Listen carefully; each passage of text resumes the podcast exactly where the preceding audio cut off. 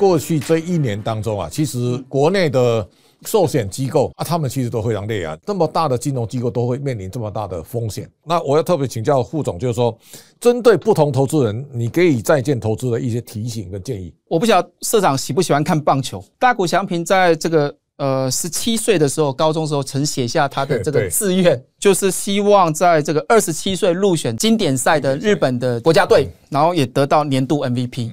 他在今年二十八岁完成这个梦想，这件事情告诉大家是什么事情呢？我们呢不需要呢很厉害才开始，你要真正开始才会是厉害。对一般的这些呃小资族、年轻的朋友，我们会很建议你就开始做什么定期定额在债券型基金跟 ETF 上面，那这个会成为你的核心的一个投资，而用这个地方来产生第一桶金。那在这边有一个重点。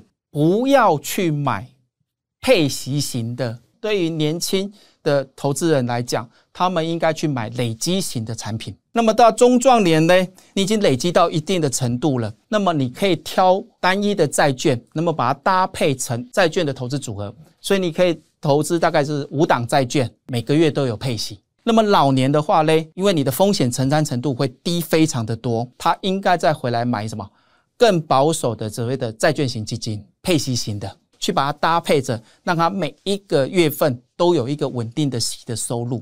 我们经过去年一年呢、大概是惊涛骇浪，那么今年是余波荡漾，所以它不断的在修正、在调整。在美国升息渐近尾声之后呢，债市很可能出现一个比较明显的一个多头的形态出来。现在看起来，今年的。债市投资呢，可能是会比股市的投资啊，可能要要更优秀。感谢我们阮副总，也谢谢大家的观赏，谢谢社长。下周同一时间，请大家继续收看。